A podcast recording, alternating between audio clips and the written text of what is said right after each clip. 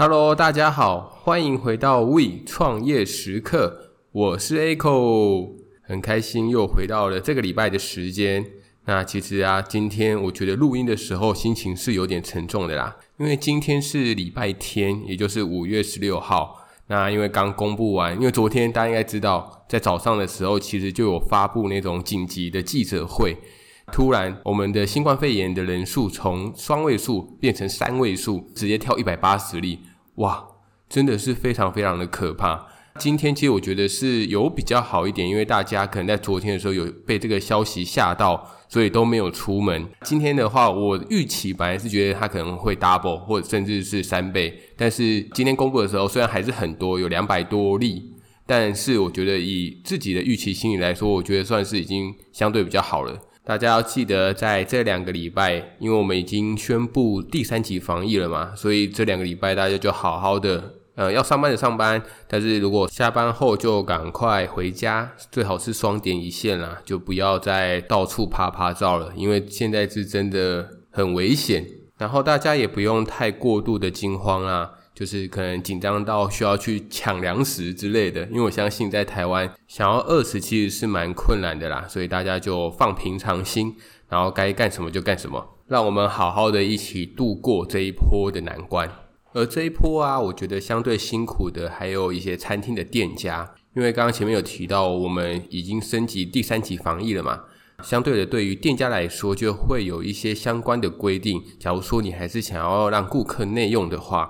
像是我们可能要加在每一桌加珍珠板啊，或者是需要十连制，因为如果真的不幸感染的话，我们必须要追查到。那些在同一个时间有来用餐的顾客，所以相对的大家就会比较辛苦一点。但是这也是为了防疫嘛，所以大家就一起加油吧。不过啊，最近在 FB 的社团当中，我有看到一个话题讨论的相当热烈，就是啊，以现在新冠肺炎肆虐的程度来看，势必会影响到两三周，甚至会更久，去影响到店家的生意，因为顾客都不敢内用啊，甚至很多人干脆不吃外面，直接自己煮。可以完全不用去接触到可能像外送人员啊，甚至是餐厅的门市人员，所以很多人就会在群组里面问说，如果以这段期间来说的话，房东会不会减租的这件事情？我觉得这应该是没有答案的啦，真的是有奖有机会。如果你真的有这个问题的话，不用问群主的人，你就直接去问你的房东，你也可以跟他说一下，说以现在的状况，你们店的生意怎么样怎么样。那跟之前相比是怎么样怎么样的？我相信是有很高的机会可以减租的，但是我也没办法说的那么确定啦。因为有些人其实他根本不是对房东，而是对房仲，这种的话相对的就会比较困难一点。但如果你是直接是对房东的，就你的租金每个月都是直接自己拿给房东的话，那会去鼓励大家。就去问看看吧，鼓起勇气去问看看，真的是有问有机会啦，不用在那边想啊想啊想，就问怎么办怎么办，反正减个一两千也都是算赚到嘛。好啦，抱歉前面好像啰嗦的有点长，因为是真的是有感而发，所以就是讲的比较多一点。那这一次我们还是把主题拉回来吧，主题就是想要跟大家分享有关于试营运的这个重要性以及目的的部分。为什么我会想要分享试营运的这个主题呢？主要的原因是因为我们上一集的主题是介绍最小可行性产品嘛，这边还是快速的讲一下什么叫最小可行性产品，因为避免有些听众没有听到，这样不行哦，你要赶快回去听我们上一集的节目。我这边还是简单的说一下，最小可行性产品最主要的概念就是它希望可以透过比较快的速度，将你自己现在现有的产品去推上市。然后透过顾客最真实的回馈去优化你的产品，最后使你的产品能够接近市场上的一个期待。而有一些听众啊，听了上一集的节目之后，他说：“诶，Echo，可是上一集的最小可行性产品好像是比较偏向是你已经有一个产品，或者是已经有一个服务了。那如果是餐厅呢？餐厅有没有一个类似的概念呢？”那时候我就想一想。诶，有啊，其实我们餐厅也有非常类似的概念。大家不知道有没有一种印象，就是可能你的旁边有个店面已经在装潢了，餐厅可能会挂一个布条，说我们是，举例来说好了，我们是五月十六号正式开门喽。那我们试营业的期间是两周，就是五月十六到五月三十号，欢迎大家在我们试营运的期间来找我们玩哦。不知道有没有唤醒大家的一些记忆呢？其实一开始啊，我在听到这个概念的时候，自己也是有点疑惑。我那时候是想说，诶，既然我们的店面都已经塞到位了，为什么我们不直接宣布好，我们就开门喽，正式营运？但是中间却还要个试营运的阶段，不知道大家有没有想过这个问题呢？它有什么样的目的跟作用呢？所以我们接下来就是我们这一次的主题，就是一一来讨论一下说，说这个试营运。它的目的以及到底它能够帮助我们的地方在哪边？首先，我们来说一下试营运的目的。其实我觉得目的很单纯，其实就是行销。因为当我们开了一间店之后，大家并不会知道我们在这边有开了一间店啊。那我们的特色是什么？其实大家都不清楚。因此，我们可能就要透过一些手段或者是一些曝光的管道，让人家知道说：哎，这里有开一间店哦，大家赶快来做哦。所以目的一就是吸引商圈内客群的注意，并且让他上门。因此，很多人为了吸引注意，都会印一些很大的横幅啊，甚至是气球的拱门啊，甚至是会请一些工读生，可能穿娃娃装，在外面发传单，或者是制造一些声音的声响。反正不管是视觉或者是听觉，就是让你看过来，让你看到说这里有一间店已经开幕了，这是最主要的一个目的。但这边有一点要提醒一下大家，因为我们在很多时候在做开幕行销，都喜欢用促销的方式，等于说你过来买一送一，或者是第二件五折，类似这样的方法。在这边要去注意，我们吸引到的那些客群是我们真正的 TA 吗？因为这个时候开始，我们就已经要观察一下，一开始我们预设的那群 TA 会不会真的接受我们的产品而过来消费吗？还是说，我们只是吸引到一群想要捡便宜的顾客，当然不可否认，因为你是用促销的这种方法，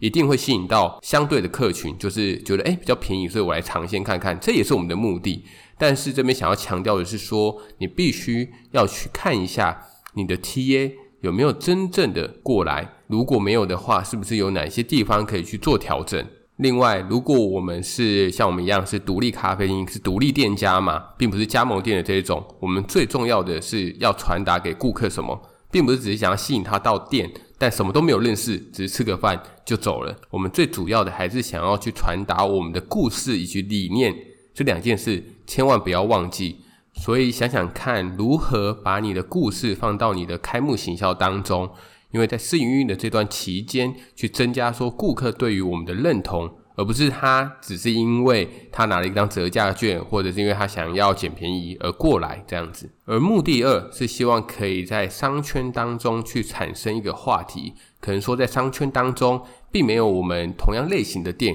呃，如果有也没关系。但是就像我们刚刚前面提到的，你一定要把你的故事、你的特色、你的特点说出来。表现出来给大家看，然后让大家有记忆的时候，让他能够在想要买某个东西或者想吃某个东西的时候，第一个就想到你。而开幕促销活动啊，能够成功，我觉得最主要的是你要去看你的活动是不是有主题性，以及是不是有创意。因为记得哦，在这段时间，你最主要的目的不是卖最多的商品，而是你要去引起你的顾客、你的 TA 的兴趣。所以啊，在促销活动的时候，最好是你可以端出你的招牌菜。你对于什么东西最有信心？你最想传达给顾客什么样的产品？把你的拳头商品端出来，然后去做一些促销的方案，并且去做一些活动，让未来在做二次回购的时候，他们可以更容易的进店。这样在做试营运的时候，才是有价值的一段期间。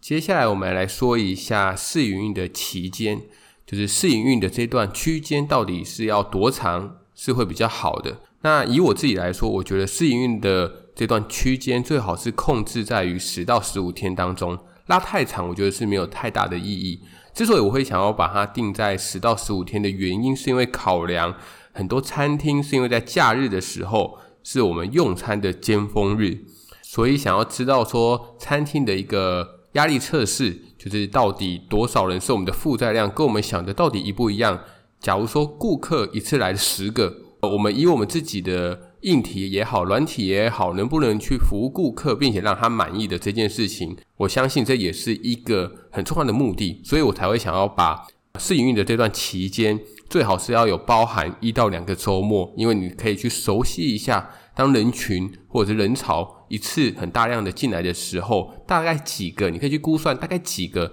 就是我们能够服务的一个容量。那如果超过这个的话，你就可以选择说你要让他在等候，甚至你可以不要接他。因此，如果你也想要在你的餐厅正式营运之前去做试营运的话，你也可以去想想，你大概要取几天来做试营运的这个期间，对你来说才会是最合适的。好啦，那目的讲完了，我们来讲一下试营运的好处。首先，试营运的好处一就是可以让我们的人员去熟悉产品的操作。以及去试试看我们所定定的这个标准流程顺不顺畅，而会这样做的原因是因为当我们的店一切都已经规划完成，但其实啊，开店突发状况真的很多，不管其实随便讲一讲很多，像是环境啊、设备啊、顾客，甚至到餐点，在每一个环节，因为我们还没有实际的开店，所以还不太熟悉的情况之下，任何一点都有可能会出错。因此，这时候我们就要去规划一个 SOP。那 SOP 其实它就是标准的作业流程，把它制定出来。所谓熟能生巧嘛，所以我们就可以利用这段试营运的期间，去熟悉 POS 机的操作，或者是餐点饮品的制作，甚至到开关店的流程以及顾客的服务礼仪，都可以利用这段时间好好的测试一下。我举一下，以我们的店当例子的话，其实我们都有订定像开收店的 SOP。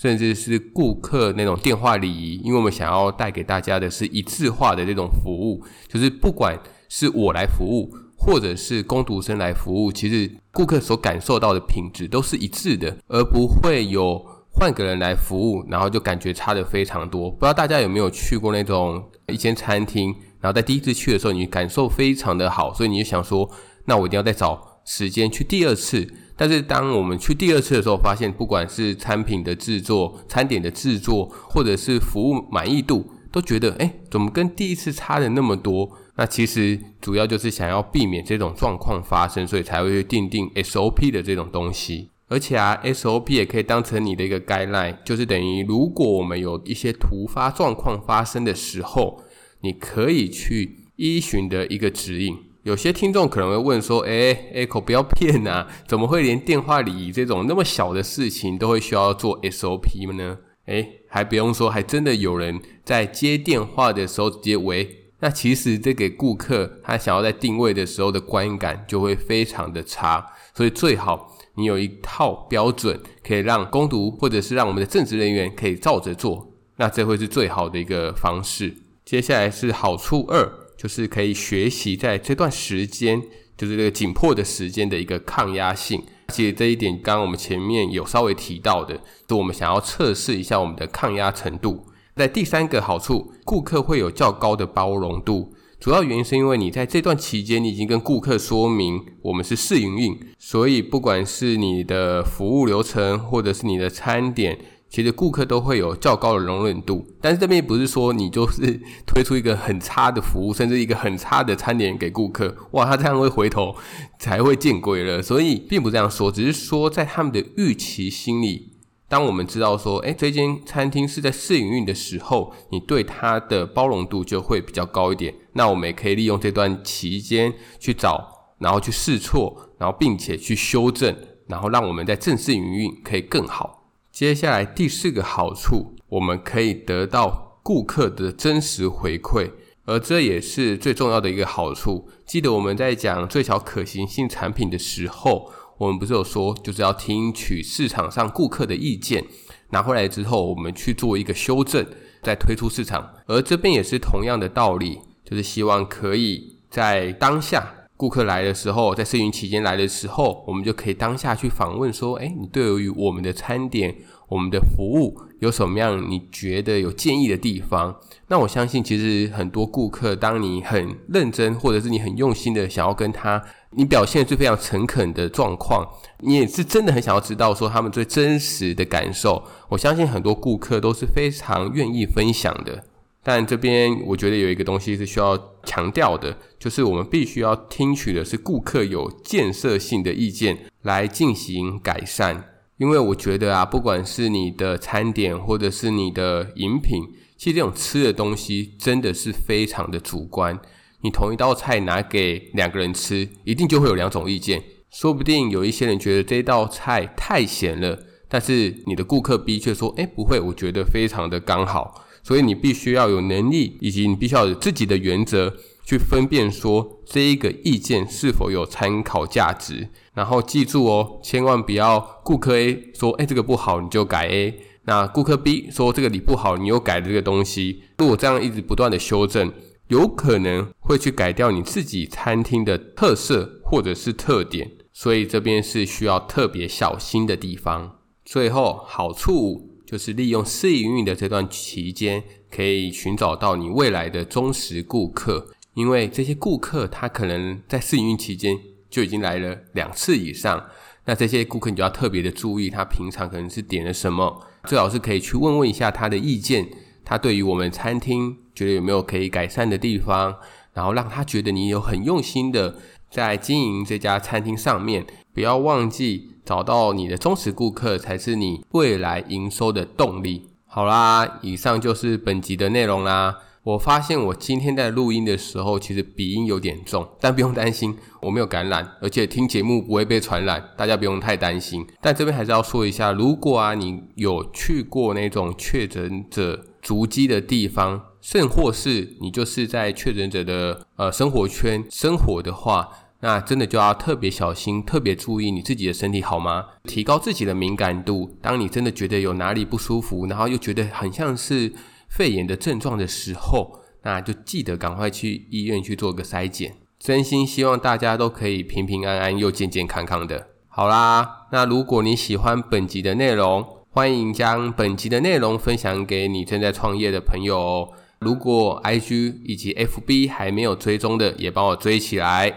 那我们这一集的节目就到这边了，下礼拜同一时间再见，拜拜。